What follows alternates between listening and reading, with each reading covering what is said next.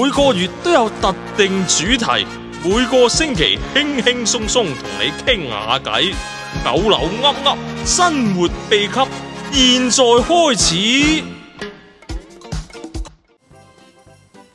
好，各位大家好啊！歡迎又嚟到我哋九樓啊 Up Up 嘅節目，咁我係主持人侯 Sir。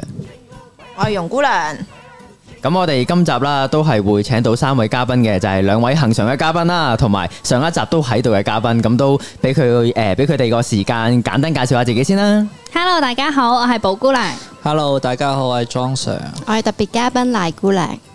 好，咁咧我哋即係承接翻上次嘅誒二選一啦。咁今日咧我哋都會仍然係二選一嘅。上次我哋嘅主題就係呃誒關於禮物啦，今次咧我哋咧就會變咗係食物啦。好啊，係啦，好啊，寶姑娘最中意啊講起食就開心啊等我講完嗰個題目之後，睇下大睇下大家會唔會覺得仲係好啊咁樣先。嗱，通常我哋聖誕咧都會食火雞噶嘛，食大係餐咪？聖誕大係啦，聖餐誕大餐火雞咁樣啦，係係啦。咁我哋咧而家咧就有一個比較啊極端少少嘅二選一。咁啊，聖誕三日啦，廿四、廿五、廿六啦，係啦。呢三日裏邊，每日三餐，你會係寧願食係啦，瘋狂食火雞，即係 total 九餐啦嗰度，九餐都係食火雞，定還是係九餐都係食杯麵咧？邊個諗嘅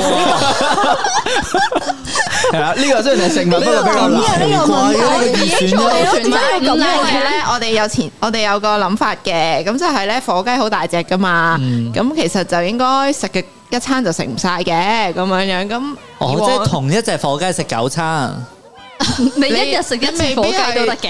你未必嘅，因為係啦啊杯麵咧，可唔可以揀唔同味先？好重要跟。呢個啊，吓唔係咁，你火雞都係咁樣杯，麵，就係都係同一隻味咯。同哦一隻味，係同啊一隻味，咁要諗下，火真雞係要諗都下。啊係係啦我仲諗住可以食九個唔同嘅杯麵添。誒食九個唔同嘅杯麵就好啊，同一隻味啊，同一隻味。同一隻味啦，咁啊係啦咁樣，咁嗰只火雞就食足三日啦，係啦，咁啊一係咧就食足三日都係杯麵，係啦，咁你哋會揀咩咧？一日三餐啊，係啊，我廿啊四、廿五、廿嗱，六，我我自己就即時諗咧，就我即時咧偏向咧係食杯麵，因為我我都幾中意食杯麵，即係嗯某個牌子啦。幾冇營 養。得得得啦，咁樣好中意食嘅，咁所以呢，我會偏向嘅。但係呢，喺我個知識層面聽得上出 呢嘅，，聽得出嘅。我又唔想揀杯麵，因為我諗緊食火雞啊。最近阿莊 Sir 我又做緊健身啦，原食形食火物雞啦好高蛋白 質喎。原形食物日日都食火雞，好正咁，所方以便呢你做知識 gym 層面上，操嘅我應該食火雞係喎，但係火雞我真係咁你不揀如呢直接講你係揀乜嘢？杯麵啦，因為我都比較唔健 咁康。啊，算啦，嗰係啦啲健康嘢真係唔關杯你事麵啦，咯杯麵啦，原我形食物就睇下你哋優揀良啲蛋白咩。質拋棄咗，我會揀杯麵嘅，因為火 雞火雞實在太接受唔到啊！我我自己覺得，一來有鞋，二 來又唔覺得有咩咁好食，但係杯麵係好食嘅。你問我，我覺唔得係啊我接受啱啱到，同埋杯麵有湯。係賴姑娘講鞋咧，都係我其中一個點啊。因為雞肉咧，我平時食好亂滑噶嘛，火雞真係好係啊，真係食接受柴唔到皮咩？嗰不如食隻。樹皮。咪係咯，我諗到啦，我諗到啦，我頭先諗。我最中意食嗰個杯麵係乜嘢杯麵？咁我如果食嗰個杯麵咧，食九日都唔係唔係 唔係食九日，九日都係冇九餐算三日食九餐都都 OK 嘅。日嘅話，你應該係唔得但係冇得揀邊隻中意味嘅杯麵㗎，係咪啊？你當一嚇我隻已經你唔中意嘅杯麵，我已經可以，我已經揀死一隻杯麵咯，喂如果都冇揀邊隻，如果唔係唔中意嘅杯麵一餐都唔想食，好臭啊！啲杯唔係麵。 啊，而家咪就係個火雞，你又唔中意食杯麵，你又唔中意食，咁你要揀一樣啊嘛。如果你嗰樣中意食嘅，咁唔使你揀啦，係 咪？咁食火雞咯，有哇雞咁皮啊樣嘅話，至咁我食少，火雞啦。嗱，即刻轉啦！ 至少有咩雞點會皮揀啊！隻唔中意食嘅杯 麵？你問主持人。唔係啊，而家係冇得俾你揀，係頭你個題目個杯麵有冇得揀？誒，經過大家嘅討 論之後，我覺得個杯麵誒有冇得揀？我覺得都係冇得揀喎，好啲。係啊啦。係，我覺得冇得揀好啲，因為好似啱賴姑娘咁講，如果有得揀，咁我中意揀，即係我食嗰只杯麵，咁我一定揀杯麵啦，係咯使乜揀？即係我覺得嗱，誒、嚇我哋。咁樣講啦，唔唔會俾你最中意嗰只嘅你，但係都唔俾最你最唔中意嗰只你啦，哦即係可能普通係中中間間嗰咯，啲中中間係好間啊普普通通嘅一個咁我食火杯麵雞杯咯咯。麵我都係揀翻杯我麵食。火係我都係杯雞麵咯，哦，火雞至少啲雞皮好食啊！哦即係寶姑娘就轉咗即係題，你欣賞到雞佢皮啊我嘅中意食雞皮㗎，哦，雞皮係點？雞皮咪即係啲雞嘅皮好啊鞋嘅喎，火雞嗰雞啲雞。皮都快食晒鞋嘅咩㗎咯喎，啲雞皮你咁食啲雞唔九食餐喎。不過又咁淨係諗，即食雞皮係始終食物咧好複雜，尤其是火雞，又可以蒸，又可以焗，又可以有人會蒸火雞㗎，啲白切雞、你諗白錯切咗，火雞。你諗先，如果你杯麵冇得揀啊，你九餐都係食一模一樣煮法嘅火雞㗎啦。喂，咁係啊但係又想問下你哋，即係揀火雞同埋杯麵咧，咁其實佢背後原因係咩？我講咗啦，健康同埋好食啊嘛，咁你哋我都係好食咯，冇好食咯，我都係好食 咯。唔係正確啊！我唔係為 咩啊我不嬲都唔理即健係我康以㗎。為你哋會考慮下健康嗰啲，你食九日杯麵爆晒倉喎真係，唔係九日杯面啊， 係九九餐九餐俾 ，sorry，我洗咗腦。九餐杯唔會麵。咁容易爆瘡嘅。你見我日日飲珍珠奶係茶，咪你知我有幾健康啦咪。又係咁啊！主持人咧，後 Sir 同埋我都係有冇會啦揀火雞嘅，即係我我係一聽到呢、因為個呢個題目嘅時候咧，我係好快就即刻決定，咁我係揀火雞，因為我真係好唔中意食杯麵嘅。我即係你係我係係偏向火雞好啲。係啦，我偏向火即雞好啲。係你無論咩味嘅杯麵，係你咯都唔中你意有。冇食係啊過先？食過咩 先杯麵 係嘛？食過，我聽日帶個好味嘅杯麵，我覺得好味嘅杯因為麵。我咁覺你得帶埋我嗰份得唔得？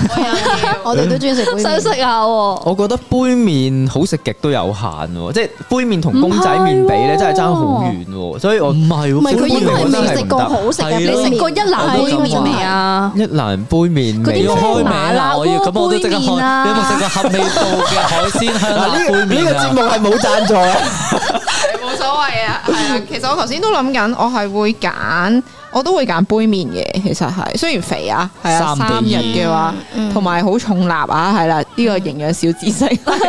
咁但係如果你要我食三日鞋霎霎嘅火雞呢，我都唔係好得咯。其實係因為火雞本身太大隻啦，又冇乜味啦，跟住然後佢皮又唔多啦，脂肪又少啦，咁樣樣咁，所以你叫我食三日鞋霎霎嘅雞肉呢，其實我係唔 OK 嘅。你其實平時我食雞我都唔係好中意食雞胸，其實嗯其實都係同埋咧認真嘅，我我印象中其實我好少食火雞係啊，即係聖誕唔節會你揀哋食真係會食火火雞咩？唔會咯，係咯，咁你咁講聖誕節你都唔會揀食杯麵啦，買哦都唔係喎，宵夜會食。啊印象中咧，如果去某啲主題樂園，唔知大家有冇去過咧？開有名迪士啲尼火雞，誒唔係香港啊，即係可能其他地方啲主題樂園咧，有啲好火雞 juicy 髀嗰啲好大係隻，嘛其實唔係咁難食唔係嗰啲都好難食㗎，係係啊，啊，都都係係唔好食。係啊香港嗰隻都好鹹喎，係鹹嘅唔似雞咯，我覺得。誒，但唔知係食都唔係緊乜咁難食火腿嗰啫啲。咁啊好似總之唔係雞啊，同埋都幾有節日氣氛咯，食火雞，即係但我你食終於可以回應到阿三日 John Sir 講嘅嗰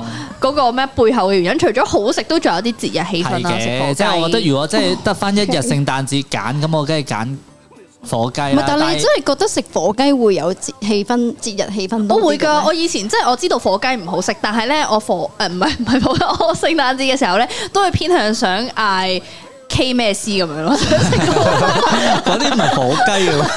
嗰啲係炸雞喎，唔唔係火雞。揀嗰度嘅狂野香燒雞啊嘛，燒雞當啦，火雞。